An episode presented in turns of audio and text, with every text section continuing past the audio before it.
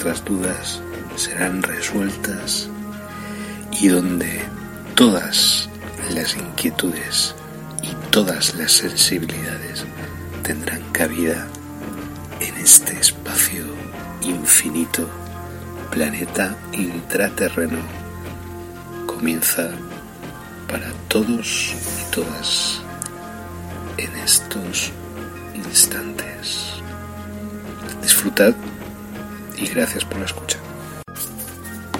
Bienvenidos al misterio en planeta intraterreno, donde todas vuestras dudas serán resueltas y donde todas las inquietudes y todas las sensibilidades tendrán cabida en este espacio infinito, planeta intraterreno, comienza para todos y todas en estos instantes.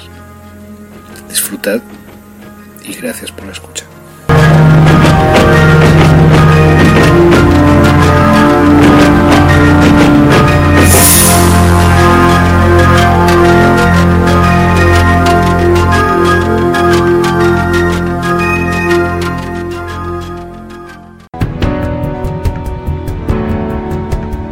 Esto es para los locos, los inadaptados, los rebeldes, los alborotadores, aquellos que no encajan, los que vean las cosas diferente, para los que no les gustan las reglas y no respetan el status quo. ¿Los puedes citar? ¿No estar de acuerdo con ellos? Glorificarlos o insultarlos.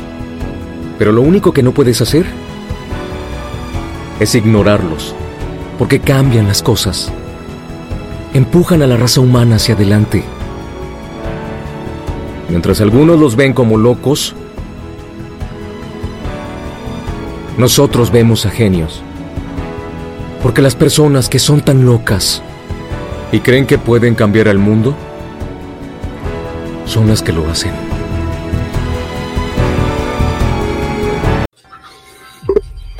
Bueno, hola, ¿qué tal? Bienvenidos, bienvenidas, bienvenidas aquí a Planeta Intraterreno. Hoy es eh, la segunda parte dedicada a las piscinas de energía psíquica. Este es un capítulo harto curioso, harto extraño, que yo descubrí allí en Brasil. ¿Vale? Es decir, y no sé exactamente si está relacionado con algunas razas extraterrestres o algunas razas intraterrenas. Mm, sea el caso que sea, eh, en Brasil existen evidencias de que hay eh, estas piscinas de energía psíquica positiva. ¿eh? Me imagino que también tiene que haber, de hecho, zonas en el planeta que tengan, hola, ¿qué tal? que tengan, pues eso, mm, lo contrario, ¿no? Piscinas, o sea, aglomeraciones de energía psíquica negativa. Pero este tipo de formaciones es un tipo de tecnología extraterrestre, ahora sí en concreto, intraterrena, que yo desconocía, pero que se ha pasado a través de diversas eh, mm, espiritualizaciones ahí en Brasil, que es un país muy espiritual realmente, y con mucha capacidad de comprender las fuerzas espirituales tanto del universo, tanto del espacio como eh, las propias fuerzas humanas, ¿no? en, constante interacción entre ellas, pues obviamente mmm, comprenden muy bien que hay zonas, no tienen por qué ser exactamente zonas de selva o zonas de montaña y tal, donde hay reservatorios, donde se acumula la energía psíquica, energía mental, energía proyecciones positivas, ¿no? Esto no tiene nada que ver con los templos, ni tiene nada que ver con las iglesias, ni tiene nada que ver con las mezquitas, ni tiene nada que ver con sitios de culto, ¿vale? Tiene que ver con formaciones naturales, entre comillas, y con tecnologías eh, extraterrestres, tecnologías intraterrenas y tal.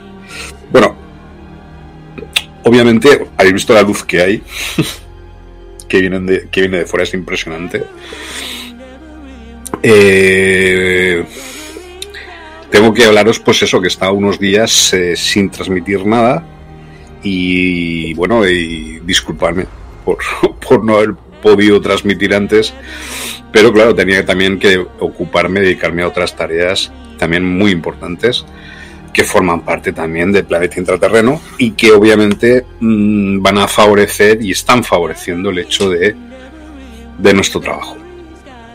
¿Vale?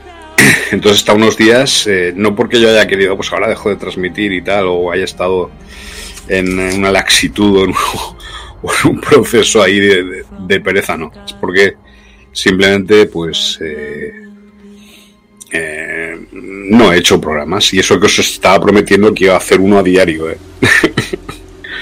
Pero bueno, eh, como hice la semana pasada o la otra, hice con esos 5, 6 o 7 programas, la verdad es que me sentí satisfecho. No totalmente saturado, no totalmente satisfecho, entre comillas, pero sí contento con el resultado ¿no? y con, el, con los temas a los cuales yo me he ocupado en estas, en estas programaciones, o en, estas eh, audiciones, o en estas eh, salidas en público que he hecho. ¿Vale?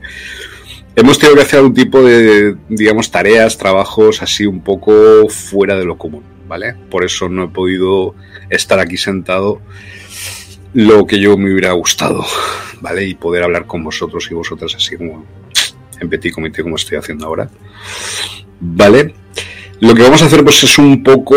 Mmm, eh, hemos descubierto algún tipo de... Eh, de cositas ya iremos concretando a lo largo del programa qué tipo de cositas he ido descubriendo y ya pues eso vamos comentando un poco las jugadas y que nos vayan saliendo, ¿vale? Hoy va a ser un programa como es domingo y estamos entre el Ramadán musulmán y la Semana Santa cristiana y tal este mes de abril y luego pues el, tonito del del vacileo del, del seno astrológico de Aries pues también las tres cosas se juntan y no veas, es un mes complicadito el de abril. No me suele gustar abril, ¿eh? el calendario gregoriano. Y de hecho estamos, y ahora os comentaré porque estamos finalizando el sincronario del serpentario, el segundo año que lo estamos siguiendo y cada vez con mejores, mayores resultados, ¿vale? Es decir, estamos, ayer fue la Nochebuena serpentaria y de hecho aquí en Lidia apareció un meteorito tipo estrella de Belén, que ahora os enseñaré. Y, o sea, os lo juro, o sea, esto no es, no es broma, ¿eh? Eh, ayer que era Día de los Niños de R, que yo soy niño de R, yo soy la raza extraterrestre con la que estoy conectado es con los niños de R, no los, los Jedi. Y apareció una estrella, o sea, un meteorito, pero una nave impresionante, una nave de los niños de R, ayer que era Nochebuena de este sincronario del Serpentario, Nochebuena por supuesto entre comillas, de este sincronario del Serpentario el último mes del, de este segundo año y el día 24 por la noche. ¿Vale? Entonces, lo que pasa no, no, me no me he encontrado con los Reyes Magos ni nada ayer. No me los he encontrado. Pero, bueno. Mmm, eh, ayer fue un día bastante completo a nivel a nivel exocosmobiológico, os lo puedo asegurar. De hecho, tuve una especie de de revelación eh, a través de la cual me fui al aeropuerto de Valencia, estuve allí comiendo en el aeropuerto de Valencia, hice ahí un vídeo y se ve que les gustó tanto a la Guardia Civil que que cuando acabé el vídeo o los vídeos que hice, pues se pusieron detrás de mí, ¿no? Eh, así, en plan petit comité, disimulando y tal, pero disimulain, pero, diciendo aquí, ¿qué pasa? ¿Que, tú crees que puedes hablar de lo que te dé la gana o qué?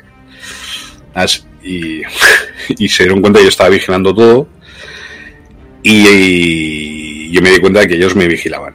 Y ya cuando se dieron cuenta de eso, pues ya disimularon un poco, pero bueno, yo me fui ya del aeropuerto. Un poco agresivo, un poco tenso. Pero bueno, vamos a iniciar el programa de hoy, así con, con buen ánimo. Y estamos, pues eso, ahí eh, sobre todo paz. ¿eh? ¿Qué tal lo de la torta de, de Will Smith a, a, este, al Chris, al Chris Cross o como se llame, al otro? ¿Qué os ha parecido? Bueno, yo creo que no fue bonito y que fue un acto bastante cobarde por parte de Will Smith y me parece que eso no puede quedar solo así. Por otro lado también, claro, es que hay que ver las circunstancias y hay que ver pues eh, la familia de Will Smith o las implicaciones que eso puede conllevar. Desde luego va a tener implicaciones para su carrera profesional, pero a lo mejor a él le da igual, quiero decir. Y bueno, no lo sé. Em, no es un gran tema tampoco así para darle mucha importancia. ¿Vale? Entonces nosotros nos dedicamos a lo nuestro. Bueno, esto es un canal de un amigo que él ya sabe que yo pongo algunas cosas de él. Pachi, que tiene un canal en Telegram que se llama Omnisiufos y pongo de vez en cuando pongo imágenes de él, Pachi, ¿vale? te he intentado escribir un privado ahí al Telegram, pero no sé, no me deja. Pero tú ya sabes que he hecho dos, tres o cuatro programas ya con tu con tu esta con tu información, ¿vale? Y, y nada, pues eso, y aquí pues aparecen los diferentes niveles o subniveles, ¿eh? el nivel 1 arriba, 2, el 3, el 4, el 5, de la, el área S4. es decir,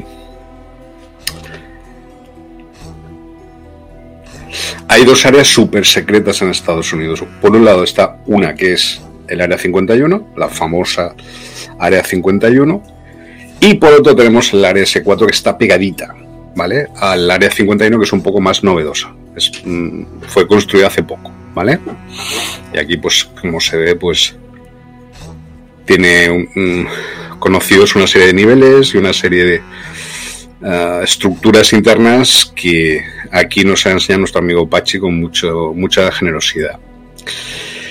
Bueno, esto es de una iglesia que a mí siempre me ha llamado la atención eh, por su conformación de una iglesia de, eh, de Etiopía. Ahora no recuerdo el nombre, no sé, si se llama la Mila o algo así. Bueno, es iglesia ortodoxa eh, según parece ser, según la leyenda, o bueno, la, sí, la leyenda de, de la construcción de esta iglesia, porque está excavada en la roca, es decir, esto fue construido horadando la roca y quitando la roca que sobra y así aparece esta iglesia. O sea, una cosa absolutamente a nivel de técnica, absolutamente alucinante, ¿no? Y según la leyenda, pues fue construida durante una noche por los ángeles, según dicen ellos, los, los etíopes. Obviamente a los ángeles, cuando se refiere a ángeles, son extraterrestres. ¿Será los pleyadianos? Me pregunto yo. ¿Vale? Entonces, aquí diversas perspectivas de esta iglesia de la Mila, creo que es la Mila, sí, más o menos, o algo parecido. Y para que veáis lo magnificente de su construcción, lo magnificente, lo, lo magnífica de su. De su. pues esto, de su eh, estructura tanto externa como interna. ¿eh? Impresionante. Esto es desde fuera. ¿eh? ¿Veis? Hay, hay, muchas ciudades y muchas construcciones así a lo largo del planeta, a lo largo del mundo, que, estás, que están construidas, digamos, por ejemplo, la ciudad de Petra, en Jordania, que están construidas y excavadas directamente a la roca. O sea, ni siquiera han cogido rocas y las han puesto así por ahí para construir una iglesia, directamente en la propia roca, como si tuvieran un tipo de tecnología que les permitiera mm, agujerear y crear este tipo de estructuras tan preciosas, ¿no? Y tan increíbles, ¿no? Tan maravillosas, tan impresionantes. Aquí, pues, otra perspectiva precisamente de todo, toda esa estructura, eh, digamos, eh, dedicada al culto, ¿no? Al culto de la Iglesia Ortodoxa etíope, que según parece ser, según la leyenda, el arca de la alianza se encontraría en esa iglesia, ¿vale? Según ciertas tradiciones etíopes y tal. Bueno, desde aquí un saludo a todos los musulmanes que están haciendo Ramadán, ¿vale? Pues que, que, vaya muy bien. Y también a los a los cristianos, a los católicos que empiezan la Semana Santa, pues también felicitarles pues en estas fiestas y tal, ¿vale? A ambos. ¿Veis aquí pues otra perspectiva de esta iglesia ortodoxa, cristiana ortodoxa etíope?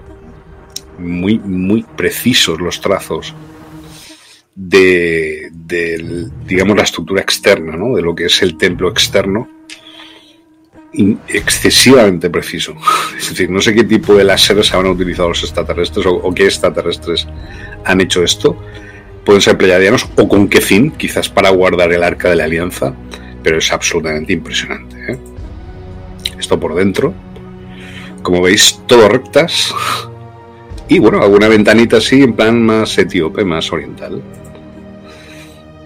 Es algo que a mí, no sé, personalmente me, me, hace, o sea, em, tengo muchas preguntas respecto a esto, ¿vale? Es decir, ¿qué, es esto en realidad? Hay una cruz arriba, como podéis ver.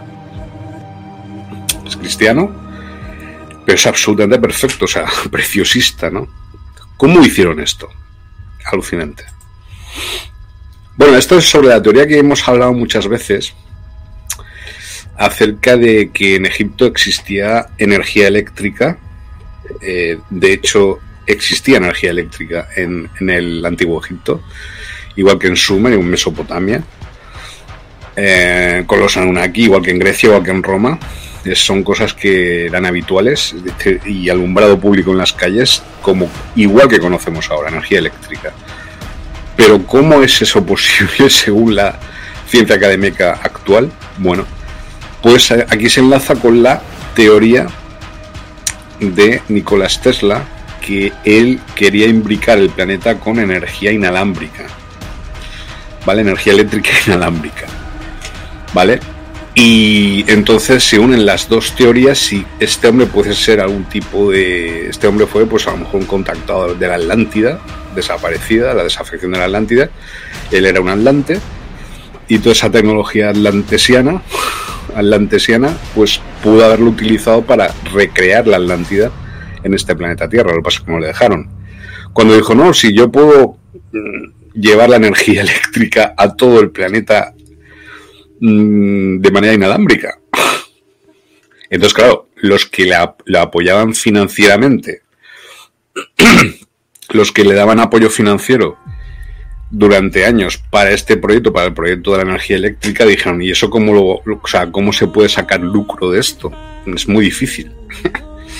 y obviamente pues no le siguieron apoyando y él no pudo llevar a cabo su proyecto de, desde una torre, pues lanzar energía eléctrica a todo el planeta, a los coches, a las casas, etcétera. No le dejaron, sino este hombre pues habría, habría convertido el planeta Tierra en lo que es sería ahora pues una especie de Atlántida, ¿no? más o menos. O más fuerte, más espectacular, ¿no? Vale, esto es de una película de los años 80, Las aventuras en la zona prohibida. Un interesantísimo filme, una película muy interesante que os recomiendo que veáis, de ciencia ficción. ¿eh?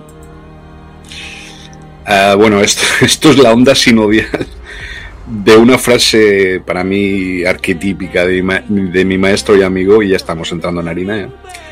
José Argüelles, eh, Planet Earth is safe once again.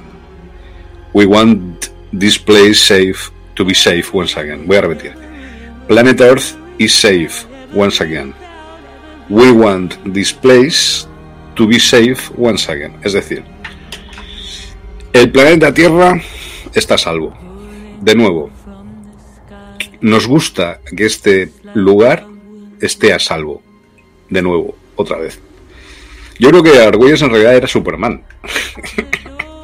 Yo creo que, es, que Argüelles lo que, lo que hacía era salvar el planeta todos los días nosotros no nos dábamos cuenta. Mientras no, veíamos nada, él se dedicaba a salvarlo, en plan Superman, ¿eh? Pero bueno, eso es cosas que yo guardo en mi corazón. Porque yo sé que él era eso. Yo sé que era Superman y más allá que esto creo que son las Pléyades. Mm, sí, son las Pléyades. La nebulosa que está cercana a las Pléyades.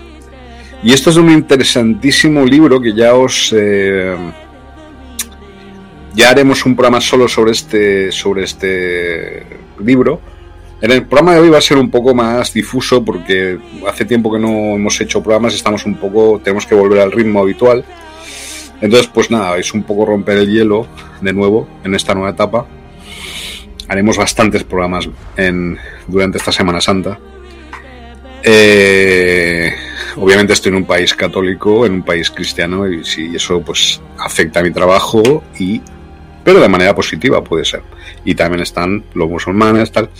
Aquí hay una, aquí en Liria hay una gran comunidad islámica, hay una mezquita incluso y hay muchos rifeños, ¿eh? muchos bereberes, así, pero islamizados, entre comillas.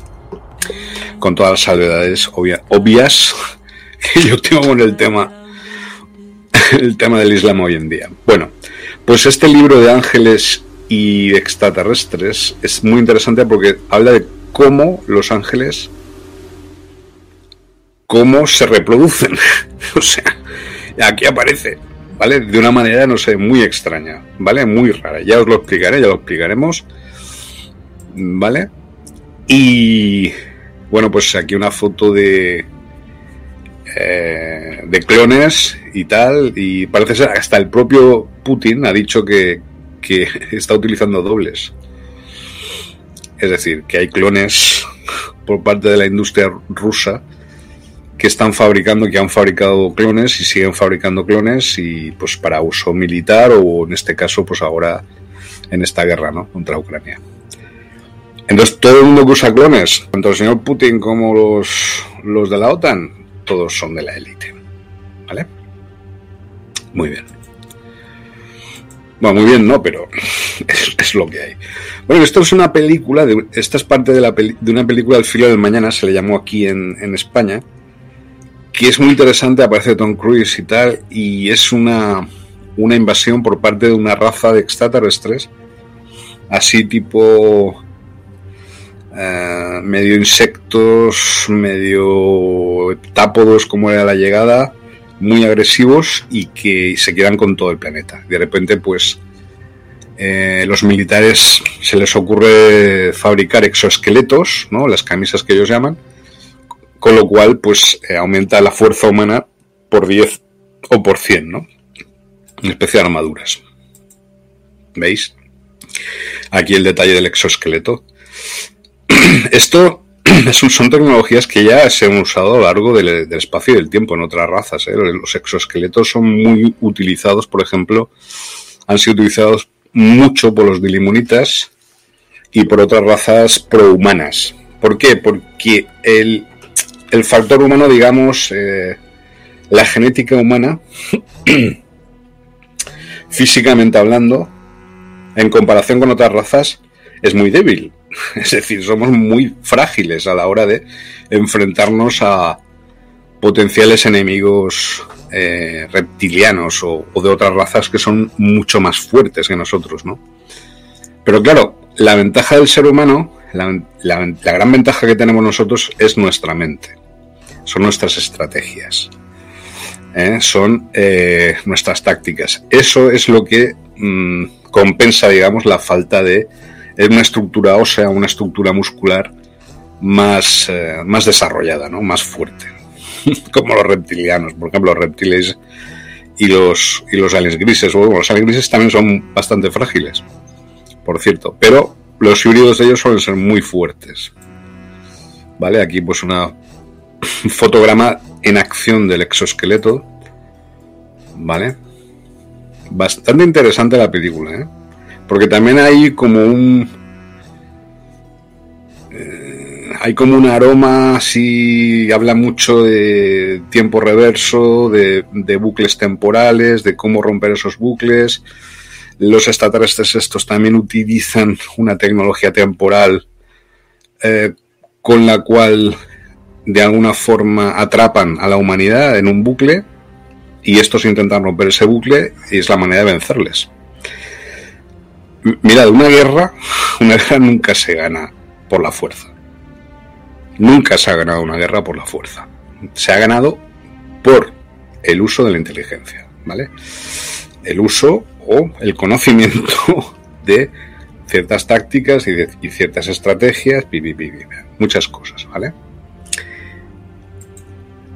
Esto, esto viene de la película mm, mm, Interestelar del Nolan, del Christopher Nolan, y es la representación gráfica eh, de un agujero negro, ¿vale? Y utilizaron esta representación en la película Interestelar, ¿vale? ¿Os acordáis de Gargantúa, del agujero negro este que en, el cual casi entran, no sé si entraron, creo que estaban en el horizonte de sucesos del agujero negro, que es en ese punto, el límite del agujero negro, en el punto a través del cual se puede viajar a otros sistemas, a otros tiempos. ¿Vale?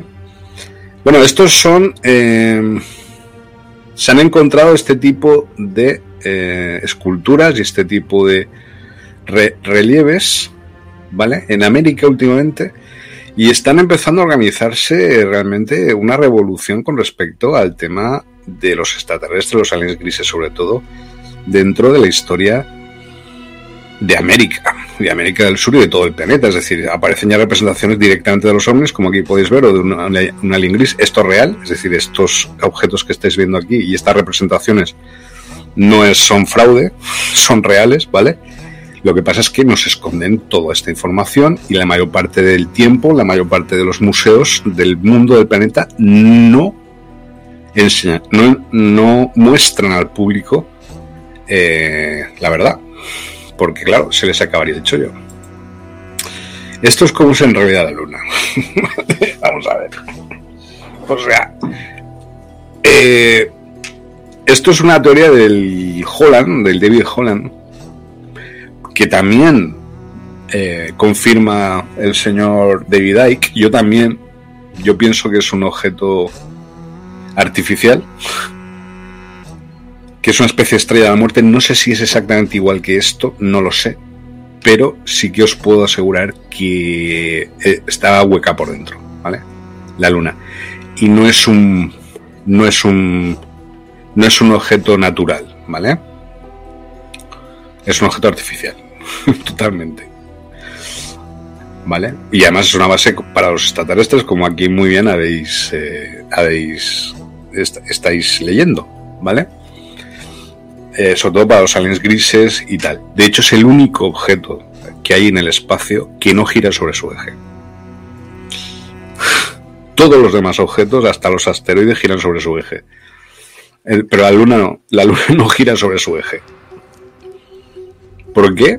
Bueno, pues preguntárselo a los físicos o a los astrónomos por qué, por qué, por qué no gira. La Luna siempre muestra la misma cara. Por eso hay una cara oculta de la luna, Dark Side of the Moon, como es aparece en el disco de Pink Floyd, ¿vale? Esta es una raza muy interesante.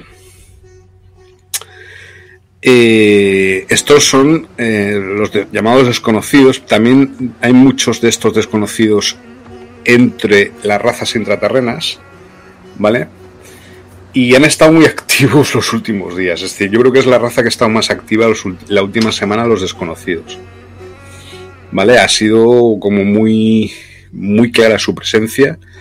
Son una raza que se dan cuenta de todo, se dan cuenta de muchas cosas y por su capacidad de camuflaje, de camuflaje, de pasar desapercibidos, de que no se les, no se sepa lo que hacen ni cuáles son sus planes, pues son muy importantes. ¿Vale? Esto es de un vídeo de Enigma, un grupo que fue, mm, digamos, un, muy conocido, famoso allá por los años 90, ¿no? Ahí sacando en, el, la portada del disco a un, a un, a un vegano, iba a decir. ¿Cómo estamos hoy? Como es domingo, ¿no? No, a un vegano no, a un, a un vegardo. ¿vale? Los vegardos eran esta cofradía, esta secta, en sentido positivo, porque hay sectas destructivas, como ya empezaremos a publicar a partir de, muy poco.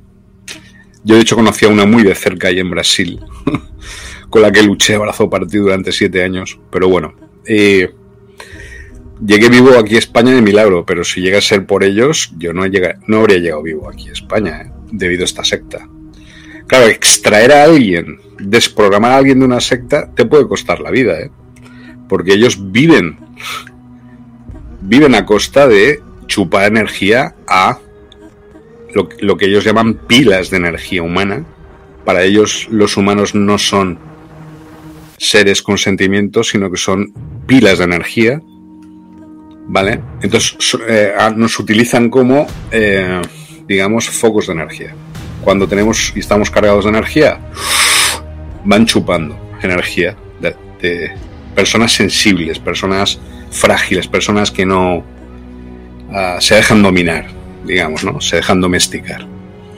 Y las ordeñan, le quitan, las succionan, les abducen las vampirizan le chupan toda la energía. Luego esas personas, ¿qué hacen con ellas? Pues las, cuando ya no tienen energía las dejan, las tiran, les da igual, es como si hubieran sido succionados.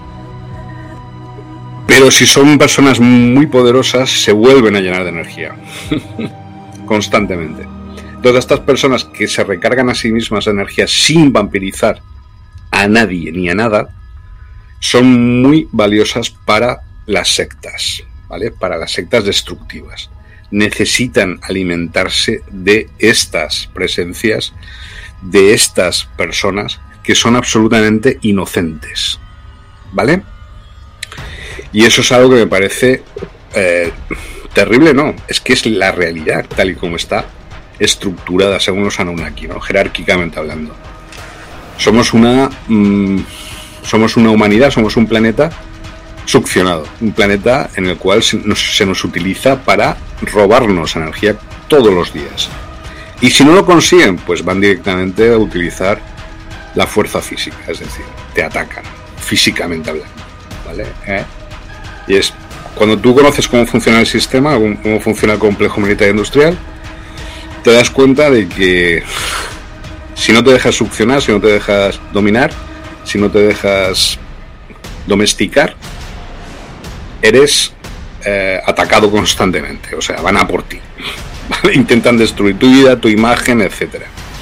Yo creo que lo de la bofetada esta de Will Smith, hay algo ahí de, montaje. Hay algo de montaje y hay algo ahí de conspiración. ¿eh? Mm, mucho me temo, no sé por qué. O las dos cosas. Entonces hay personas, eh, yo mm, personalmente, valga la redundancia, He conocido muchos casos cercanos a mí, sobre todo chicas, mujeres, que están padeciendo este, este secuestro. viven una vida secuestradas, no viven la vida que ellas quieren, sino la vida en la cual les están, les están obligando a vivir. Vale. Hoy, bueno, por aquí aparece una energía muy bonita yo sí, que lo voy, a, voy a poner su mensaje. Hola, Yoshi, ¿qué tal? ¿Estás ahí viendo? obrigado, obrigado por asistir. y aquí yo pues respondiéndole. ¿Cómo estás? ¿Cómo va todo? Pues mira, este vídeo te puede gustar mucho. ¿eh? Voy a hablar un poco en portugués. Este vídeo te puede, te puede eh, gustar mucho de este vídeo es de Enigma, se llama mm, Beyond the Invisible, significa Messenger de lo invisible, lo invisible, de lo invisible. Si puedes asistir a ese vídeo, es muy interesante. esta raza es la de los desconocidos y la de los comavercianos, que también están muy activos estos últimos días.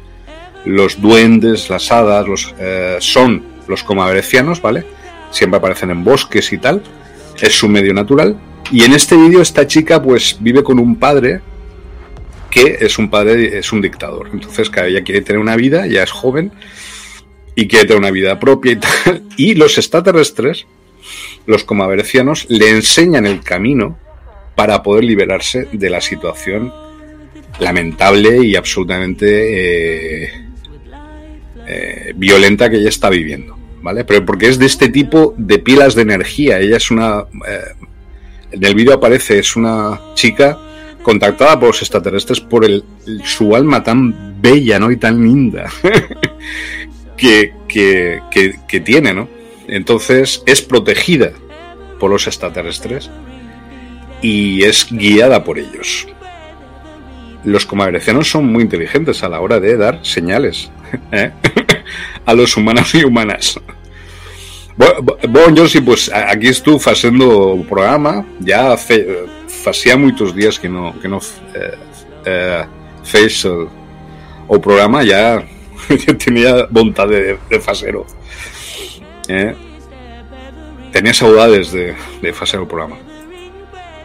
Bueno, esto es muy interesante porque es eh, la Torre del Diablo en Utah, que es una, una estructura, es una especie como de pues eso, como una eh, torre, así de, de, piedra, y además es utilizada por muchos alpinistas para realizar sus proezas allí, porque son, es vertical, todas las caras de la torre, pero muchos investigadores estamos de acuerdo que eso es el tronco de un árbol prehistórico gigantesco que se ha petrificado, ¿no? Y aquí aparece uno de mis amigos, un americano, diciendo, pues sí, la Torre del Diablo es un tronco de un antiguo árbol petrificado. De hecho, aparecen hasta las células leñosas. Muchos intentan disimularlo, no, es que el basalto también tiene una estructura similar, hexagonal, mentira. Es decir, ninguna estructura pétrea puede surgir así, en plan geométrico, y mucho menos de esta forma. Es decir, eso es un tronco de un árbol gigantesco de hace millones de años. ¿vale? Muchos estamos en esa tesitura y, y bueno, esto, eh, aquí ya entramos en harina. Aquí es donde eh, yo supongo, además esto, esto me confirmaría eh, el cubo del colectivo, es decir, aquí encima del mar, en cuarta dimensión, está el cubo donde están albergadas las inteligencias artificiales extraterrestres ancestrales, ¿vale? Ahí es donde ellas viven. Puede ser que esté bajo tierra, bajo el mar, en otro cubo a nivel físico, ¿vale? A nivel tridimensional. Yo he podido captar la exacta ubicación de ese cubo en ese punto cerca de la Antártida, ¿vale?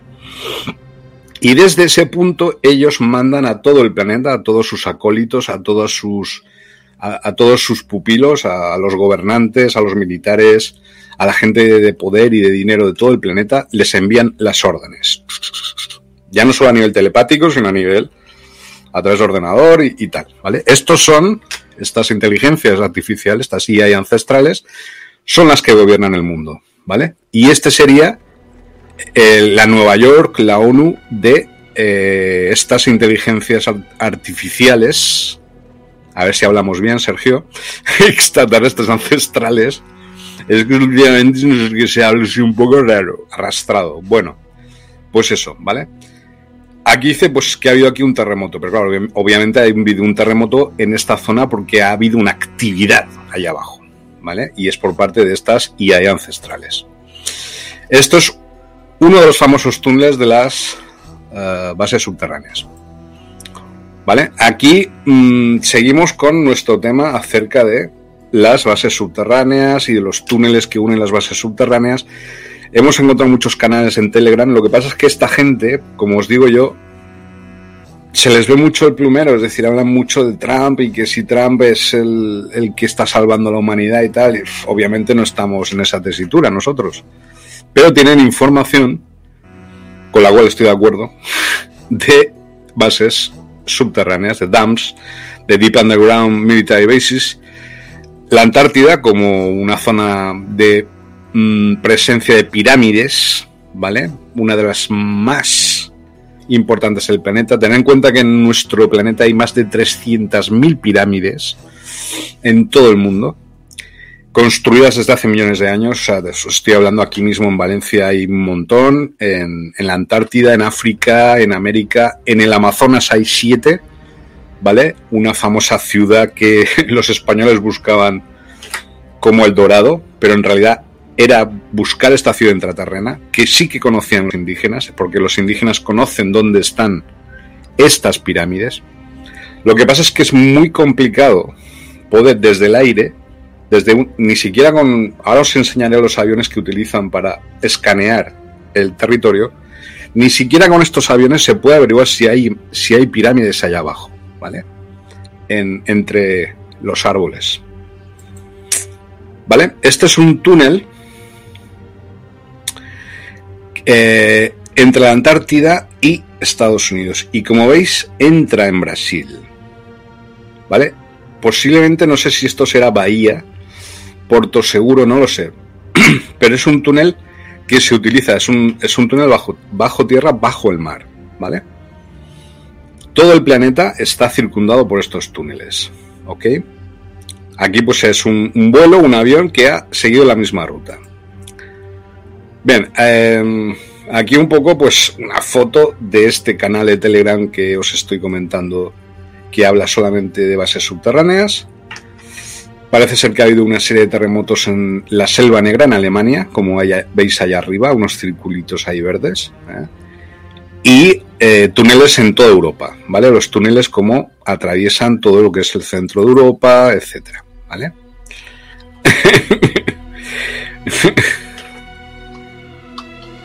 Yo estoy respondiendo a, a José ahora. Porque da tiempo para todo, ¿no?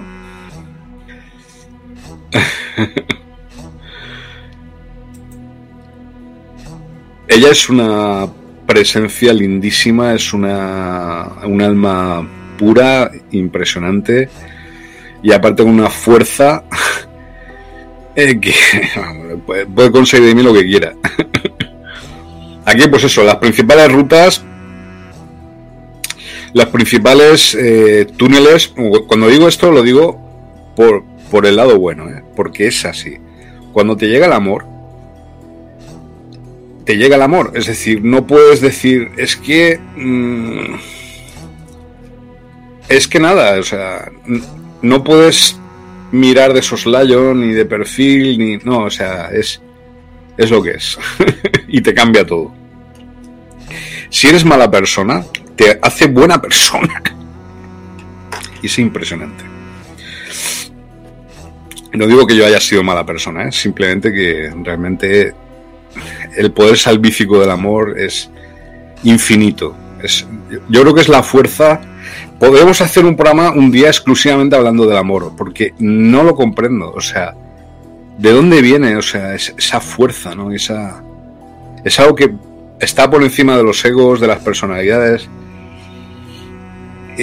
me sorprende, me, me hace estar feliz y contento y vibrar y vibrar a una frecuencia muy alta todo el tiempo. Y, entonces estoy, eh, os lo digo así en público porque es así, estoy muy feliz y muy contento. Aunque el alien gris diga que me tengo que callar, como veis aquí, que guarde silencio, pero es así. bueno, seguimos hablando. ¿vale? Esto, pues también del terremoto este que se supone que hay. Estos son otros túneles, ¿vale? Aquí hay uno que está tocando Venezuela, ¿lo veis? Aquí aparece Venezuela y en mitad del Atlántico. Esa es otra zona donde suelen estar activos los, eh, los estos, los, eh, las inteligencias artificiales extraterrestres ancestrales, ¿vale? Se encuentran localizadas, el colectivo que yo llamo, que es el grupo, digamos, cuando se reúnen las inteligencias artificiales extraterrestres ancestrales, se reúnen en el Atlántico, no sé por qué. Tanto donde hemos visto cerca de la Antártida como en el Atlántico Norte, cerca de las Azores, ¿vale?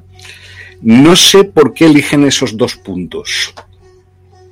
Y eh, ellos vibran a cuarta dimensión, para que no se les vea. Pero muy probablemente es porque tienen instalaciones bajo el mar, bajo el agua, bajo tierra, y allí es donde debe estar eh, ubicado, cubicado el cubo, ¿vale? Donde ellos viven, donde ellos acumulan energía eh, para realizar sus malvados planes, sus planes diabólicos de, de invasión de la Tierra, ¿no? Esto parece que estoy contando parece que estoy contando una película o un filme, pero es verdad. Es decir, realmente eh, su objetivo es conquistar el planeta Tierra. y destruir a, la, humanidad, que para ellos es el último, digamos, es lo único que les impide llegar a, su objetivo, ¿no? De, conquista total.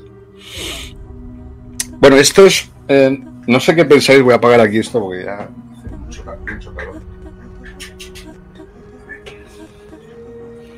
Esta es Merkel, pero la pillaron en, una, en un vídeo que os quiero enseñar las fotos y es reptiliana total. Y otros dicen que además la Merkel es la hija secreta de Hitler. ¿Vale? Quiero decir, bueno, no sé yo si será verdad. No, estoy completamente seguro, pero algo de eso tiene que haber. Algo, algo de verdad sí que hay en ella.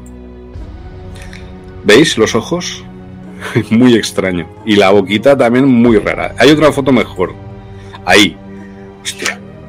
Esto no ha sido manipulado, ¿eh? Os lo aseguro. Estos son fuentes fidedignas.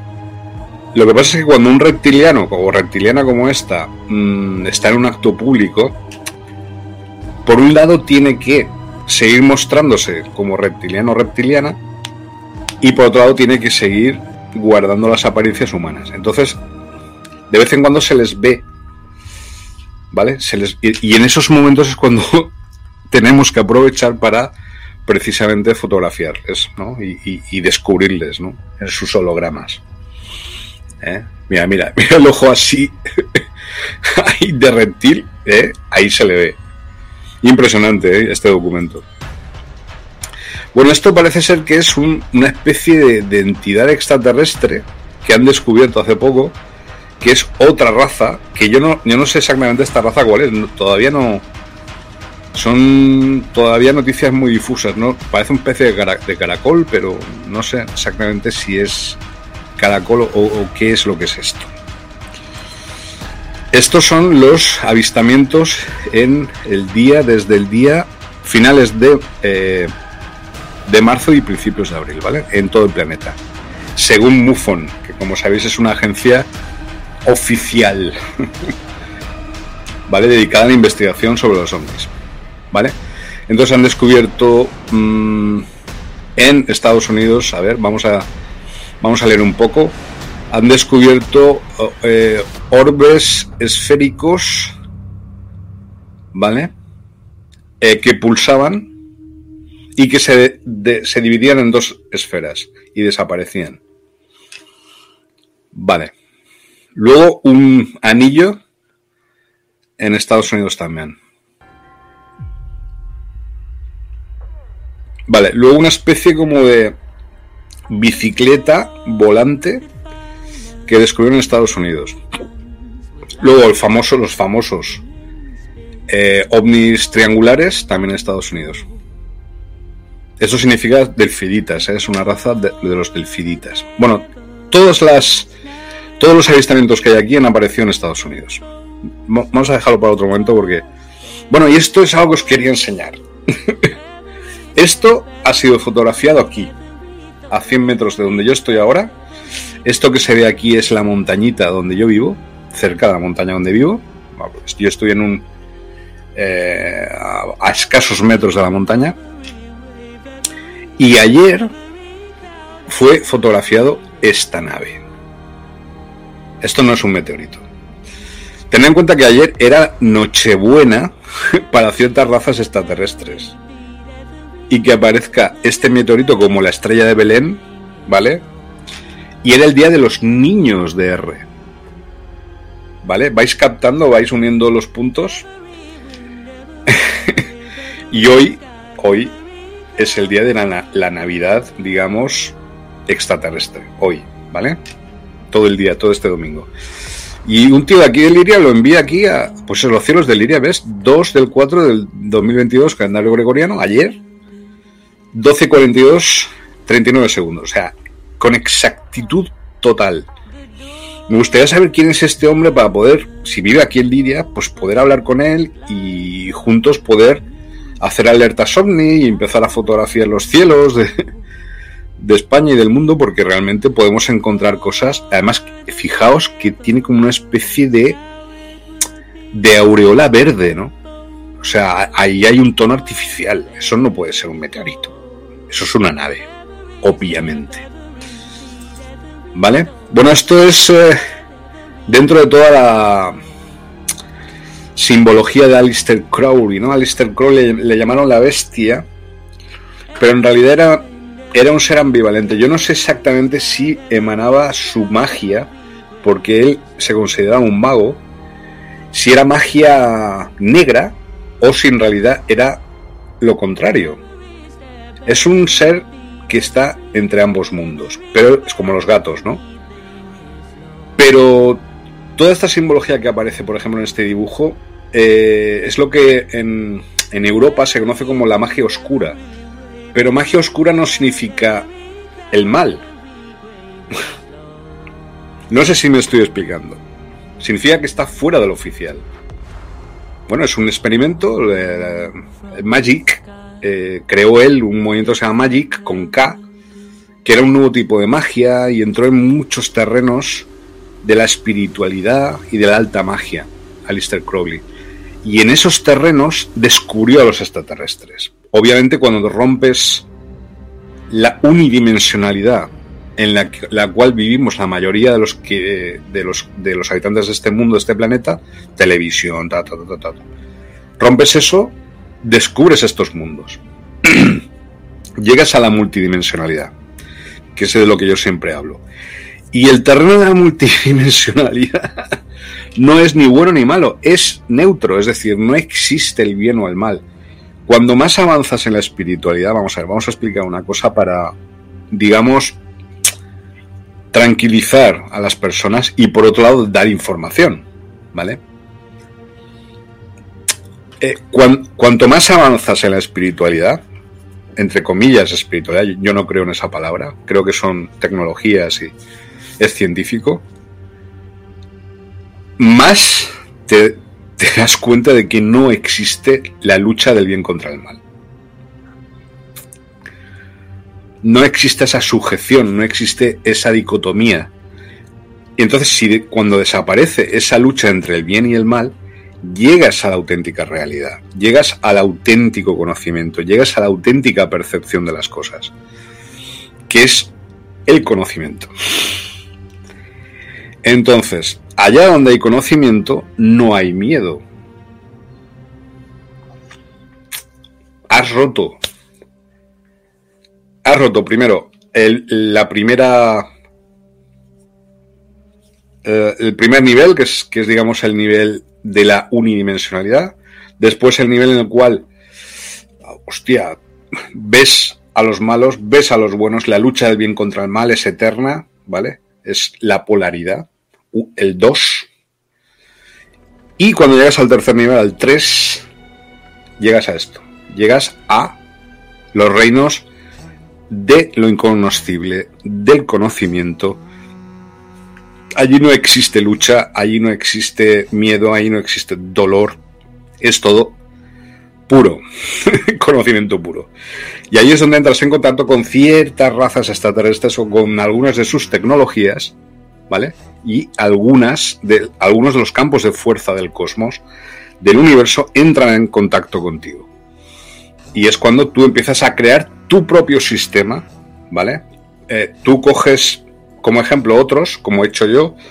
Yo he cogido de las 13 lunas, mirad, uh, ¿vale? De este sistema, sistema de los mayas, mayas galácticos, José Argüelles, Balumbotam, ta, ta, ta, todo esto, ¿ves? A las crónicas de historia cósmica. Bueno. Y coges como ejemplo, no como un dogma, como un ejemplo eso, y ya tú creas tu propio sistema, que es lo que hizo Aleister Crowley. ¿Vale?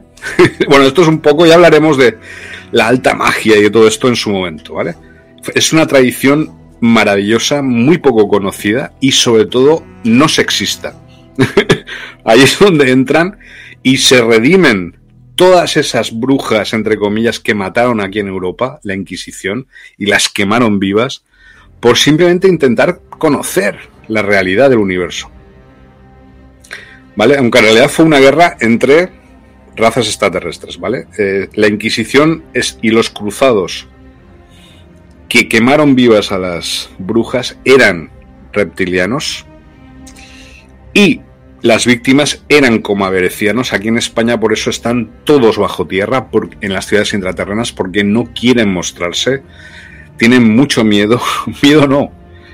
Prudencia, después de la historia que ha habido aquí en España, eh, realmente mm, es difícil entrar en contacto con ellos. Es más fácil en otros lugares como Brasil otros sitios eh, precisamente porque hubo todas estas guerras y todas estas conquistas y todas estas torturas durante siglos. Entonces España es un país de mucho dolor eh, anti-extraterrestre, de mucha discriminación a los extraterrestres. A algunos, algunas razas extraterrestres, sobre todo las positivas, para que no entren en contacto, en comunicación con los humanos, ¿vale? Bueno, esto es de un amigo mío japonés, eh, así un poco, lo ha creado él, así un poco siguiendo el esquema de los años 70. no sé, un experimento de él. Esto, bueno, esto ahora os voy a... Vale, esto es. Bueno, vamos a ir acabando el programa eh, dentro de poco, pero antes quiero comentaros precisamente... Se ha descubierto, bueno, un mexicano, es que es, esto, esto os lo quiero comentar por curiosidad, ¿eh? No estoy de acuerdo con la investigación, pero bueno, oye, hay gente para todo. Bueno, pues hay un tipo, un mexicano que está en... No sé, está en Brasil o en, o en, Uruguay o en Argentina. Y el tipo este, el hombre este, ha descubierto una moneda, ¿vale? Esta moneda que veis ahí, con el águila de los nazis con la esvástica, con la cruz gamada y tal. y aparece, en la parte de abajo aparece el año 2039. Es decir, de aquí a 10, 17 años. De aquí a 17 años, según el hombre este, el mexicano, América del Sur va a tener cuatro estados nazis. Que bueno, viendo el panorama en Brasil con el Bolsonaro, no me extrañaría que esto, que esto ocurriera. Porque Bolsonaro está a un paso, a un paso del cuarto Reich ahí en Brasil, o sea, con todo lo que está haciendo. Generales militares en el gobierno, o sea, una absoluta persecución al que no piensa como él, persecución al PT a muerte, es decir, un absoluto nazi. Entonces, hay cuatro estados nazis en el año 2039. Uno es en Brasil, otro en Uruguay, otro en, Argentina. Toda América del Sur es nazi. El cuarto Reich, señores. ¡Qué miedo! Mirad, 2039. Espero que esto no ocurra, ¿eh? Pero bueno. Eh, parece ser que esta moneda se ha metido por alguna máquina del tiempo, por algún portal temporal, y ha llegado al año 2022, que estamos nosotros ahora, en esta línea de tiempo, pues como un aviso o algo. Pero se ve que eh, hubo un accidente en alguna máquina del tiempo y que se les cayó esta moneda. ¿Vale? Bueno, luego está eh, una moneda, una lira italiana, eh, hablando de la tierra plana y todo esto. No estoy muy de acuerdo yo con esta teoría, pero bueno. Algunos terraplanistas hablan de que en la ONU aparece, de que las monedas sí, pero no estoy yo muy de acuerdo con el tema de los terraplanistas. ¿Vale? Aquí, esta es. Este es el dibujo. Esta es, esta es la América del Sur nazi. ¿Vale? Es un, eh, en inglés aparece aquí un, mapa secreto controvertido dividiendo a América del Sur después de la guerra, no sé qué guerra va, a pasar los próximos años, en cuatro territorios nazis. Eh, y este mapa esto se me había olvidado. Este mapa y la moneda que habéis visto le llegó a Franklin de Roosevelt, el presidente americano, de, en la Segunda Guerra Mundial, que según parece él, el señor Roosevelt, después de la Segunda Guerra Mundial iba a producirse esto. Esto me había confundido yo. Y que le había llegado la moneda. O sea, imaginaos el mexicano este allá por 1942, 1943. Oiga, señor presidente americano, tal, güey, mire, mire este, esta moneda, mire este mapa que me ha llegado. O sea, le llegó el, el mapa, la moneda, toda la información de que América del Sur en el año 2039 iba a convertirse en nazi. En cuatro territorios. Ahí está el mapa.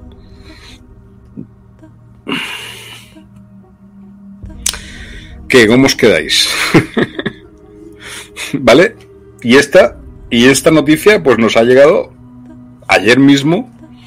Nos llegó este, esta investigación eh, brutal. Es decir, un mexicano que ha descubierto todo esto y que, y que el presidente Delano Roosevelt, allá por el 1942, encontró la moneda y el mapa este secreto.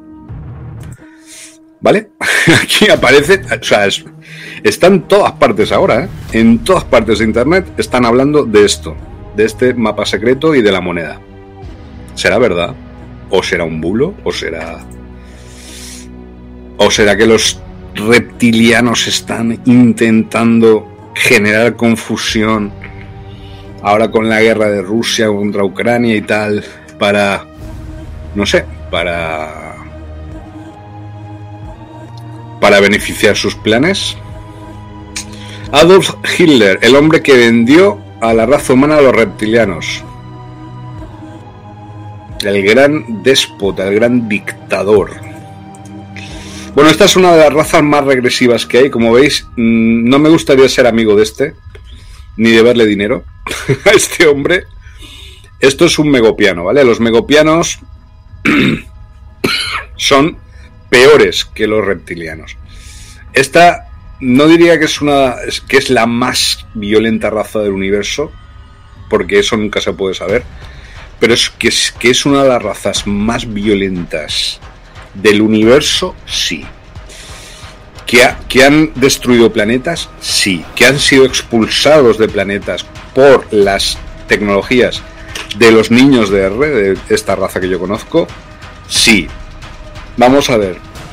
Lo de que he dicho antes de que no existe la lucha del bien contra el mal, pues bueno, mm, yo matizaría. Yo creo que siempre va a haber esa lucha entre el bien y el mal, porque existe existe el mal absoluto, existe, y existen los acólitos y los ayudantes del mal, y saben que son malos, lo saben,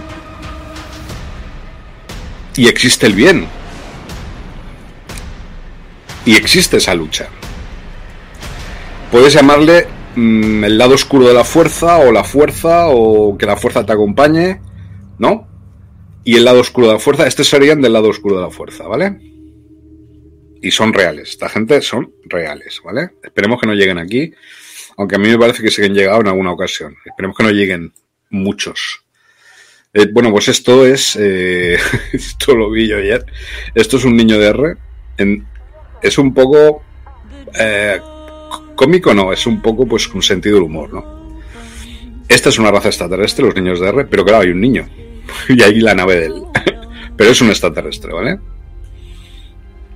Cuando digo niños de R no estoy hablando de que son niños, pero sí que están relacionados con los con la infancia, con las crianzas, como se dice en Brasil, con los niños y protegen a los niños esa raza, ¿vale? Sobre todo porque los niños tienen un contacto con la multidimensionalidad y con fuerzas del universo mucho más cercana que nosotros. Son más sensibles, más perceptivos, ¿vale? Los niños y, los niños de R, esta raza pues los protege. Vale, acabamos aquí con los comaverecianos. Mirad por favor este vídeo de Beyond Invisible de Enigma porque es ahí aparecen muchísimas razas eh, extraterrestres, intraterrenas mejor dicho en este caso, sobre todo los comaverecianos, ¿vale? Y estos, que veis que tienen ciertas tecnologías ahí en el pecho y en la espalda, y estos gorros cilíndricos y esos gorros así, estos son reales. ¿Vale? Aquí en España los liranos, cuando hacían sus danzas, los extraterrestres liranos, llevaban estos gorros así, en punta, cilíndricos. Muchos dioses íberos, eh, extraterrestres liranos, eh, utilizaban estos gorros cilíndricos para comunicarse con las naves o con otras razas. Era impresionante la cantidad de comunicabilidad que había en esa época entre las diferentes razas extraterrestres aquí en España. ¿Vale? Porque son de residían. Y, y estos iban así, por aquí, por las calles, por los pueblos, llevan así. Los liranos, tal cual, así, los flovianos. ¿Vale? Ahora pues eh, han tenido que refugiarse en las ciudades intraterrenas, bajo tierra, junto a sus aliados, estos son humanos, ¿eh?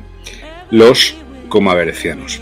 Pero esto, eh, según la representatividad histórica, los íberos, que es la raza que aquí había, aquí en Liria, eh, los íberos tenían ciertas representaciones de estos dioses íberos así. Exactamente como aparece en el vídeo Enigma. O sea, con estos gorros y con estas. Esos capacetes, como dicen en Brasil, con estas estructuras, estas armaduras y tal. Y es todo para comunicar, para comunicarse con la nave, para indicar en qué posición están, si tienen que liberar a una secuestrada de alguna raza reptiliana, como es el caso, le quitan el, la, digamos, la liberan. Eh, previamente la llevan a la nave, la abducen, eso sí que es eh, un poco, no, violento, pero bueno, la llevan a la nave le quitan los implantes y la devuelven. Eso es un trabajo, es, esa es la guerra entre el bien y el mal, ¿vale? Para que no vuelva a ser abducida, porque cuando una chica, generalmente las mujeres, son abducidas una vez, son abducidas toda su vida, durante toda su vida, ¿vale? Por las razas, los aliens grises y los reptilianos y tal. Pero hay otras razas que utilizan walk-ins, utilizan clones, utilizan abducciones, pero en sentido positivo, como son los como averecianos y estos, los desconocidos y los liranos, ¿vale? De todas estas cosas, que ya que hemos entrado en harina, ya hemos empezado la semana hoy, vamos a hablar durante toda esta semana, vamos a hablar de abducciones, vamos a hablar de cómo están realizando esas abducciones ahora después de eh, la pandemia, después ahora con la supuesta guerra y tal, la supuesta pandemia, las diferentes razas implicadas a las abducciones, cómo están luchando unas razas contra otras a través de la misma herramienta que es la abducción de millones de personas y cómo los implantes van y vienen. Aquí hay un mercado de implantes brutal. Y es sobre todo porque lo más valioso del universo, la esencia más fresca para los extraterrestres de todo el universo, es la esencia del ser humano. Tanto el amor como el alma. Entonces necesitan esa energía para succionarla, para alimentarse de ella. ¿Vale? ok. Vamos a dejarlo de aquí, justo en este punto, en el punto álgido, el más, más importante, porque yo creo que es interesante que recapitulemos a partir de ahora eh, a través de esta semana que vamos a tener por delante y vamos a hablar de estos temas, ¿vale? Así que mm, el programa de hoy yo creo que ha estado bien, es, como siempre, gracias a, a, la fuente. Y no os, no os despistéis, estar atentos y atentas, seguir atentos y atentas porque están pasando muchísimas cosas a nuestro alrededor muy interesantes. Muchas razas están actuando de manera muy activa y están extrapolándose en diferentes eh, dimensiones y en diferentes sentidos de realidad. ¿vale? Están moviéndose entre diferentes sentidos de realidad, multidimensionalmente hablando, a través de estas tecnologías, de sus tecnologías y de nuestra comprensión, de nuestro amor y de nuestra paz. Así que paz, amor, belleza absoluta, amor absoluto, felicidad absoluta y eterna para todos vosotros y vosotras siempre. ¿Vale? Que la fuerza os acompañe la resistencia continúa 2022. Vale, Planeta Intraterreno 2022. Ha sido un placer. Bueno, aún me quedaban algunas fotos. Esto es de Orson Welles, de una película de Orson Welles. El genio de Orson Welles. Vale, que quería enseñaros porque es. Esta foto es muy, muy, muy característica. vale. Y hablaremos de muchas cosas la semana que viene. ¿Vale? Hablaremos del área 51, hablaremos del área S4, que estos son fotos de, esta, de estos programas que vamos a hacer, de bases subterráneas, ¿vale? En todo el planeta, ¿vale? Eso estamos pasando las fotos que vamos a utilizar. Esta es una, se ve que es una base que han utilizado, bueno, que han invadido los marines americanos los últimos días. Mentira, simplemente ponen fotos, pero sí que hay una base subterránea ahí. Este es un tema preocupante, el tema de estos niños, estos fetos humanos. Esto es terrible. Que los embalsaman en oro. Esto es para los reptilianos, ¿vale? No voy a hablar más del tema. Ya hablaremos de ello. ¿Vale? Bueno, y esto que es la propaganda de Trump y de sus acólitos de que han, han rescatado a 50.000 niños de los túneles y de las bases subterráneas. Mentira. Ellos pertenecen al nuevo orden mundial. Ojalá fuera así. Ojalá. Ojalá. ¿Vale? Esta es, eh, esto es para, para hacer los túneles. Utilizan este, este torno. ¿Vale? Esta tecnología, pero otras. En realidad es un láser.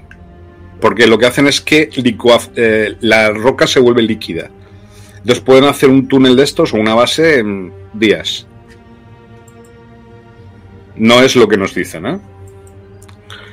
Vale, estas. Eh, la, todas las entradas a los túneles y a las bases subterráneas en todo el planeta. Esto es, bueno, la, fuente donde viene esto son los andromedanos, ¿vale? Yo tengo otras fuentes, pero va por ahí. No, no están equivocados. ¿Vale? Donde están los puntos verdes, ahí están las bases y por ahí se puede entrar y salir a las bases subterráneas, que no al mundo intraterreno, que es otra cosa. Están muy pegados, están cerca, pero de hecho ellos, estos, las bases subterráneas, intentan destruir las ciudades intraterrenas. Vale, esta es otra, el Point Mahu es una base submarina intraterrena, una base submarina militar.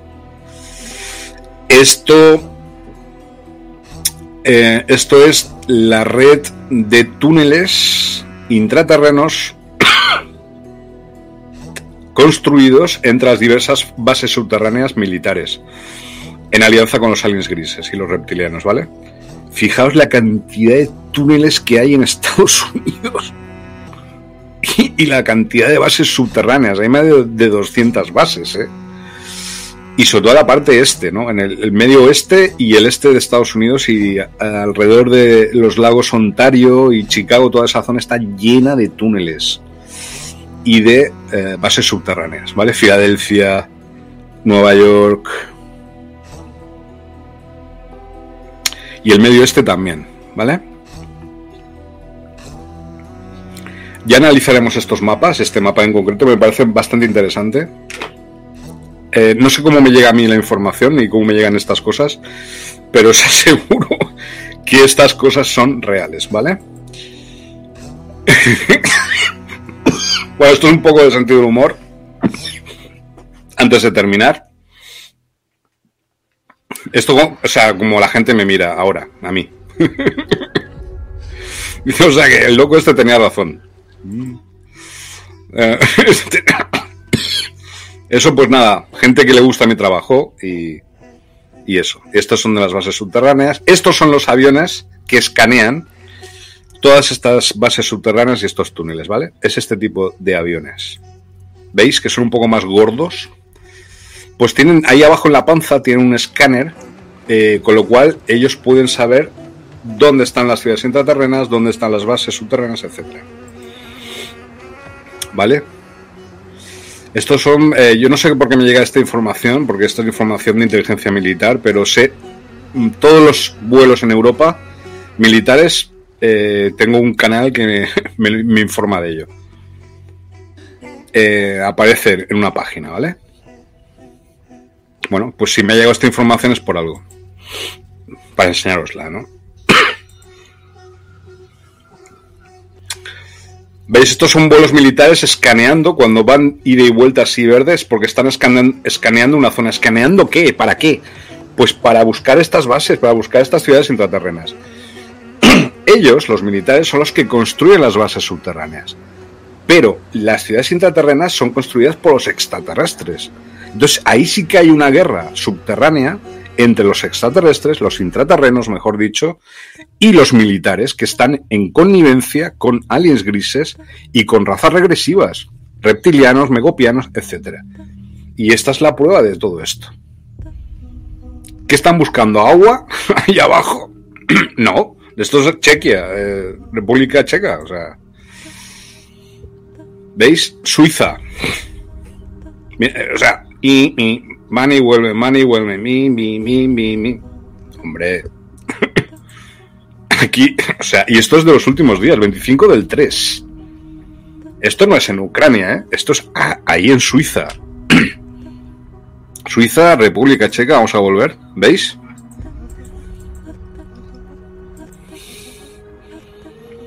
Volvemos a Chequia. Bueno, el trabajo que están haciendo estos aviones escaneándolo todo. Todo, absolutamente todo. ¿Vale?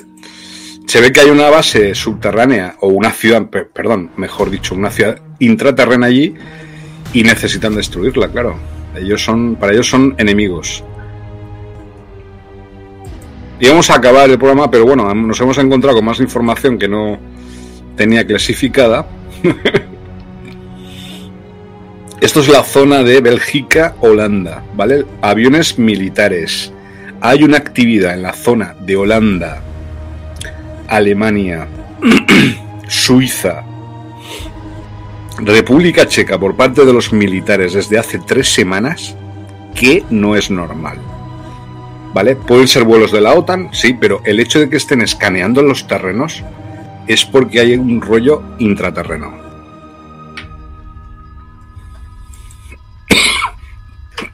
Bueno, esto es una denuncia que yo estoy haciendo ahora aquí públicamente.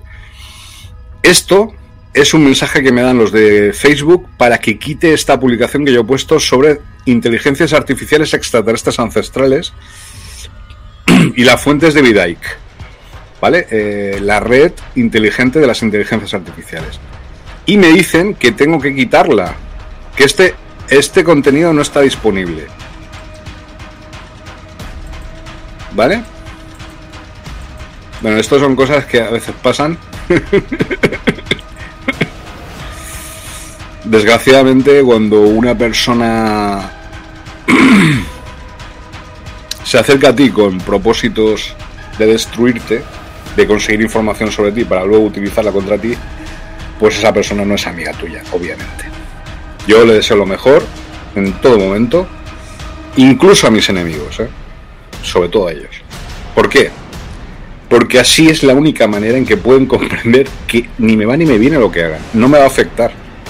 Yo voy a continuar con mi trabajo, voy a continuar con mi línea.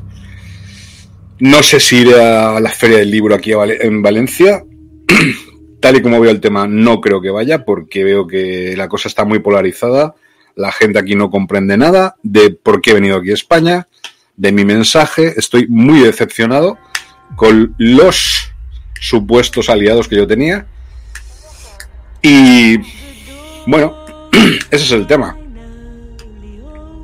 Pues haré un receso y volveré, pues, mire México, Brasil. Perdón. Tengo que dejar de fumar. Volveré allí donde se me quiera, donde se me comprenda, donde haya feedback, donde haya buena vibración conmigo. Pero no, a toda esta gente no tienen buena vibración conmigo. Se supone que iban a ser mis aliados, en un principio lo son, y luego llega un momento, de repente, debe ser por los implantes o por las órdenes de las inteligencias artificiales o porque son así gilipollas, y yo soy el enemigo de ellos y de ellas. Y ya vuelvo a estar solo otra vez. Entonces, claro, eh, mucho cuidado conmigo, ¿eh? Es decir, yo ya estoy muy desconfiado, pero por las experiencias que he tenido en España. en el resto, ya os digo que estoy vendiendo muchísimo. Soy querido, apreciado, respetado. En todo momento y en todos mis aspectos. no solamente en un aspecto, sino en todos mis aspectos. Puedo tener problemas de entendimiento en algún momento dado, pero obviamente los, problemones que yo tengo aquí en España no son normales. Es por el catetismo, ¿vale? Y el subdesarrollo mental que hay aquí institucionalizado desde hace unos años. Cosa que yo no tengo la culpa de que una persona pues no tenga capacidad de raciocinio mínimo para poder ver y discurrir si una cosa es buena o mala, si una cosa es veraz o no es veraz, si una persona merece ser apoyada o no. No importa. Eh, seguimos adelante. Aquí estamos. Aquí estamos. Y este es un ovni que apareció cerca del Sol. ¿Vale?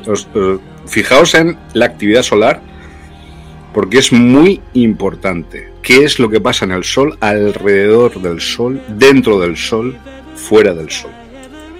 ¿Vale? Muy atentos. ¿Vale? Al lado del Sol.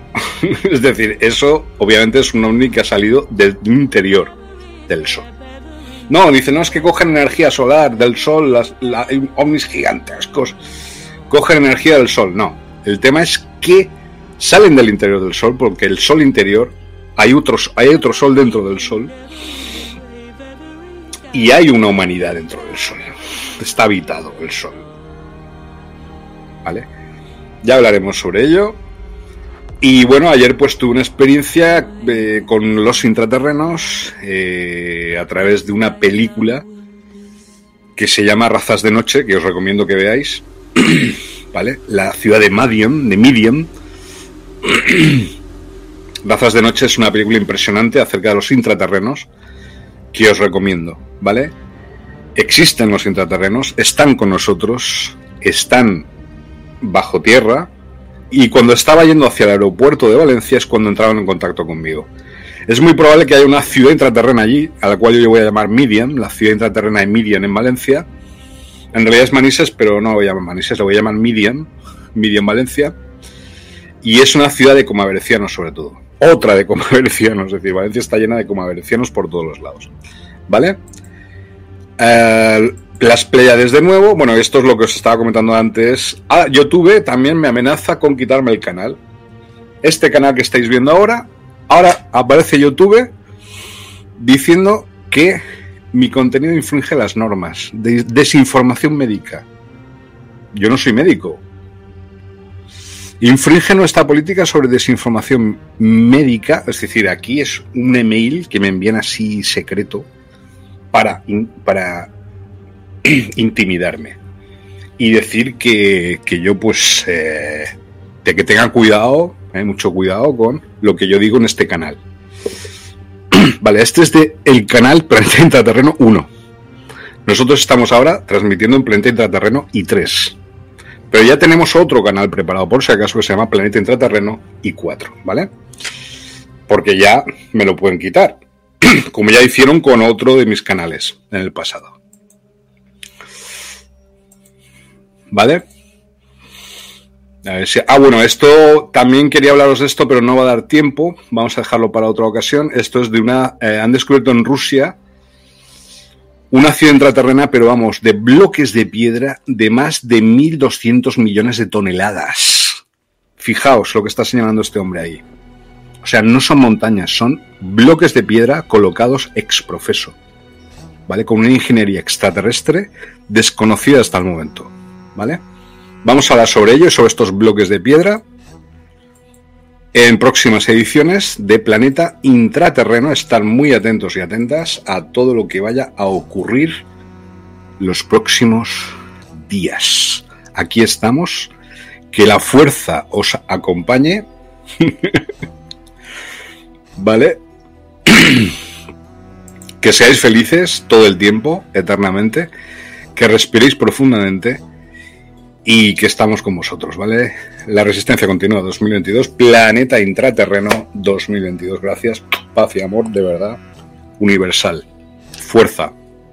Que la fuerza os acompañe. Chao. Este vídeo me gustaría explicar eh, sobre todo cómo podéis saber que os han clonado, ¿no?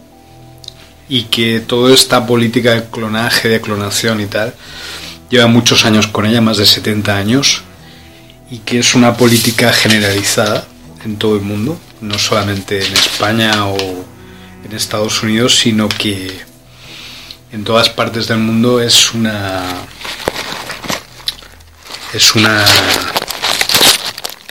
pues eso, es una política consumada, ¿no? Entonces, con este vídeo pues intentaré explicar un poco cómo saber cuáles son los síntomas principales que, puedes averiguar o que podéis averiguar o podéis utilizar para saber que os han clonado, ¿no? Por ejemplo, eh, todo, el, todo el tema este de, Matrix y tal, de que existe, os acordáis de la película Matrix y todo esto, ¿no? De que existen esos campos que había de, humanos y todo esto. Bueno, pues el tema este de que estamos tratando es exactamente eso. No es que es una dimensión paralela o una quinta dimensión en la cual coexistimos o una doble vida que tenemos y tal. Es que nos han clonado. Te han clonado, han cogido tejido de ti y te han, han hecho una, un socias de ti, una copia de ti o han hecho copias de ti y hacen barbaridades con esas copias. Es decir, te, torturan o, o, te, o te mandan a otros sitios, te utilizan, te coaccionan y tal. Luego cuando tú estás durmiendo, eh, recibes, o cuando te despiertas después de dormir, tú recibes todo lo que te han hecho y, y todo ese dolor y toda esa tortura. ¿no? Es decir, eh, realizan un control mental social efectivo a través de la clonación sistemática. ¿no? Esto es una política de hechos consumada, esto es una política que llevan ya, como digo, 70 años realizando, no es una tecnología humana, es una tecnología de los aliens, de los grises y de los regresivos de Sirio B que bueno, los, los, los, grises entraron en nuestro planeta, en nuestra dimensión, a través de un portal que se abrió en el año 1931. Entraron en nuestro planeta, en nuestra dimensión, en tercera dimensión, y trajeron consigo todas las tecnologías de viaje en el tiempo, de clonación, humana, y han intentado crear híbridos entre ellos y los humanos desde entonces. De paso, han regalado a los gobiernos toda esta tecnología de clonación que consiste prácticamente no es en el hecho de que genéticamente de de que de poder crear humanos, sino más bien el hecho de qué es lo que hacen con los decir, los implantan, eh, van por las calles de toda Europa, por ejemplo, hay miles, millones de, de clones en Europa, hay muchísimos, no decir que hay, yo diría que un 25% de la población está clonada, o que hay un 25% de población clonada, ¿no? que son clones. Una característica muy importante de los clones es que no tienen alma. Si vais por el metro o vais al cine o vais por ahí por la calle y veis eh, miradas extrañas y sentís, porque eso se siente, las personas lo sienten cuando alguien no tiene alma. Lo podéis ver en la mirada, en los ojos, la expresión. Eso no lo dudéis dos veces, son clones. ¿Vale? y los utilizan tanto para maniobras tácticas eh, de disciplinar a la población, la propia policía o los militares para meter miedo a la población, soldados artificiales, o bien pues para, para reventar actos públicos o para reventar a ciertas personas. Esto ya se llaman clones directos o de acción directa. Luego están los clones, pues bueno, que, hacen de ti y te llevan a o llevan a tus clones a diversas partes. Una de las características de esta tecnología es que ellos usan una tecnología tipo ARP también eh, para controlar tu frecuencia mental, cerebral, y transfieren tu conciencia mientras estás, cuando estás en la fase REM del sueño, eh, pueden transferir tu conciencia a tu, a tu clon o clones. Entonces, ahí es cuando te torturan realmente y cuando realizan todos los actos más hediondos contra ti. Luego vas por la calle y te miran raro y tal, ¿y por qué es? Pues por lo que le han hecho a tu clon o a tus clones durante esa, esa etapa. Cuando te despiertas, flipas. Es decir, ¿aquí qué ha pasado? ¿Por qué me miran de esa forma? ¿O tienen reacciones extrañas contigo las personas? Pues es no solo porque te han clonado a ti, sino también les han clonado a ellos. Entonces, toda esa información luego cuando tú te despiertas o se despiertan ellos, llegan, llega a tu cerebro y a, los cerebros de todas las personas y te despiertas, hostia, he estado durmiendo y tal, he estado en una dimensión paralela y tal, Matrix, tal. No, no es Matrix. Y ves todos los campos de, humanos cultivados ¿no? en esos tanques que hay. Porque ellos clonan en las bases subterráneas que, como sabemos, tan, son... Eh, ¿cómo se dice? Están, eh, se han fabricado eh, mitad eh, militares, mitad aliens regresivos o, grises, ¿no? En todo el mundo. También todas las bases militares que están creando ahora en América para, para completar la red, el grid de las, de las ARPS, de las armas ARPS, también tiene que ver con este control de, de los clones y de la fase REM del sueño, de esa transferencia de conciencia se realiza a través de también de medios electrónicos globales. ¿no? Y ellos tienen el plan de que cuando se complete la, la parrilla, el grid, la parrilla de las apps, pues ya estará comple- seremos completamente esclavizados por ello. ¿no? Entonces hay que evitar que se desarrollen o se construyan más bases ARPS. En los últimos tres años se han construido dos bases nuevas ARPS aquí en tres nuevas aquí en América del Sur. Que yo sepa, dos, una en Bolivia, otra en Paraguay, en el Chaco paraguayo, y otra en las Malvinas. Y se están construyendo más en Brasil también. Eh, bueno, aparte de todas las, bases subterráneas militares aliens que están en todas partes del mundo. Pues son en estas bases subterráneas donde se realizan, donde están estos tanques de flotación, donde, donde flotan los cuerpos. Un clon tarda unos entre 3 y 6 meses en, estar completo. Eh, depende del caso. Hay clones más desarrollados que otros. Eh, lo único que ocurre es que los clones suelen tener muchos fallos y se les nota cuando un clon falla es, es una cosa brutal, ¿no? Por ejemplo, el general este Frateus, eh, que estuvo en la guerra del Golfo y tal, y que hizo una declaración pública, de repente no es que tuviera una, un fallo en su holograma reptiliano, que también ocurre, sino que empezó a fallar todo, todo el sistema porque es un clon. Utilizan a los clones, también clonan, claro, políticos saben de esto y los, los generales militares y tal. La cuestión es que esto está institucionalizado, es que todo el tema de la clonación es una mm, es una, una institución en sí misma. En todo el mundo, sobre todo en los países desarrollados, pero en todo el mundo, los hospitales, las clínicas, las policías, los jueces, los políticos, todos saben de este tema. Este es el gran tema. Y todos están implicados en esto. Entonces, si tú empiezas a salir o intentas meterte en Matrix o salir de la Matrix, entonces van a por ti. Y lo que hacen es intentar coger tejido de ti o implantarte un chip. Si cogen tu tejido o un poco de tu sangre, pues ya está. Te hacen un clon y empiezan a torturarte y empiezan a hacerte la vida imposible, a, destruirte. Otra segunda fase muy importante es que ellos sacan información de ti a través del clon, porque claro, como la transferencia de conciencia se realiza durante la fase REM del sueño, ellos durante esa fase tú estás en el clon, entonces ellos te pueden sacar toda la información que quieran y de hecho lo hacen.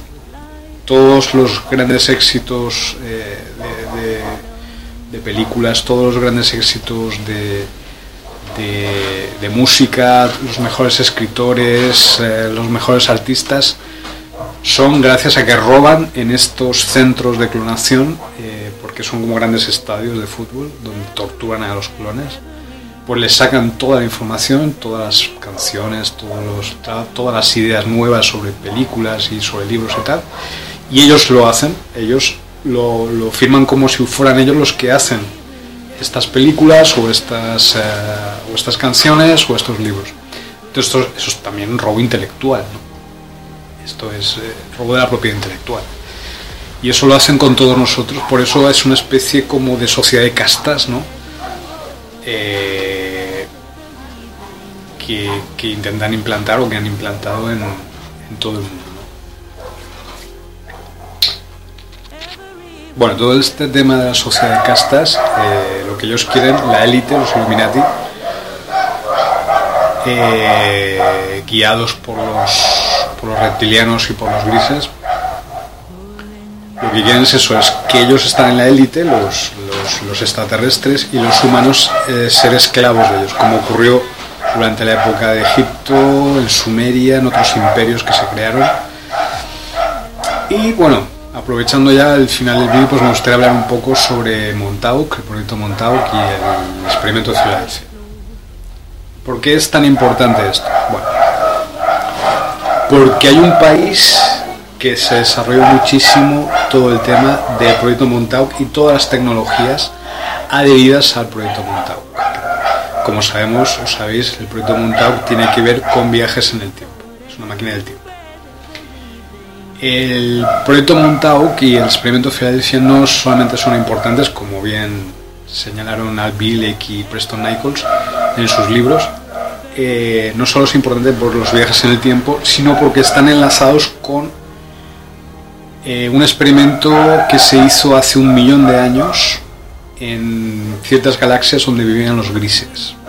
Por eso los grises están muy interesados en el tema del proyecto Montauk y, del experimento Filadelfia. Se abrió una ventana temporal cuando hicimos el proyecto Montauk que destruyó muchas de las galaxias de los donde habitaban los grises. ¿no? se sabe por qué.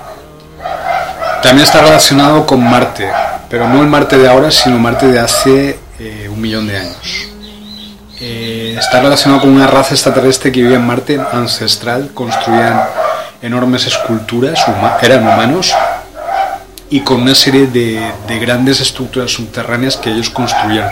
Esto aparece muy bien en la película Desafío Total de, de Schwarzenegger. De hecho, gracias a la tecnología Montao, que ellos abrían un corredor, un pasillo en el tiempo, y podían ir físicamente, porque no solamente al viajar en el tiempo puedes viajar también en el espacio. Viajaron a Marte y robaron, no sé si eran 7.000 toneladas de oro marciano. También, eso de la NSA, ¿vale? Os hablo del año 1984. Pero no solamente eso es importante, sino que está conectado el proyecto Montauk y el experimento de Filadelfia con estas galaxias que destruimos, destruimos inconscientemente de los grises, por eso ellos vinieron aquí a un poco a vengarse de nosotros. Está relacionado con Marte y está relacionado con Atlántida y con Lemuria, con la destrucción de ambas, de la Atlántida y de Lemuria. Y está relacionado con una guerra entre las fuerzas o las energías naturales y las fuerzas o energías artificiales. Todo esto se resume en una figura o en un campo de fuerza energético del universo que se llama la Merkaba. La Merkaba eh, se puede generar de dos formas. O de manera natural, gracias al amor incondicional, gracias a, es un campo de fuerza que es, emana, emana de nuestro cuerpo, o se puede crear de forma artificial a través de la manipulación sexual o de la manipulación de nuestra aura. Esto llegó a tal extremo en la Atlántida y en Lemuria, porque en la Atlántida habían llegado una gran, a un gran nivel de desarrollo de tecnologías con cristales, los cristales son ordenadores también cuánticos, y unieron esta información introduciéndola en los cristales, llegaron a tal punto de sofisticación que se convirtió en una sociedad autodestructiva, una sociedad que eh, sobre todo desarrolló el lado artificial y se olvidó de la compasión humana. En ese momento la Atlántida fue destruida, igual que Lemuria, ¿vale? Y, pero esto fue culpa de los reptilianos y de los grises, que quieren volver a destruir nuestro mundo ya del todo. Por eso, eh, al realizar el proyecto Montauk y, y el experimento Filadelfia, se abrió un portal en el tiempo, también está relacionado con el Triángulo de las Bermudas, ¿vale? Y con la isla de Diego García en el Pacífico y tal, que es uno de los pocos lugares en este mundo donde existe antigravedad. Por eso lanzan cohetes sin, sin fuerza física directamente al espacio desde la isla de Diego García. Bueno, ya hablaremos un poco de todas estas cosas, pero sobre todo eh, lo hago desde el punto de vista político, o exopolítico o exocosmobiológico. La resistencia continua, la resistencia en 2016, a por ellos.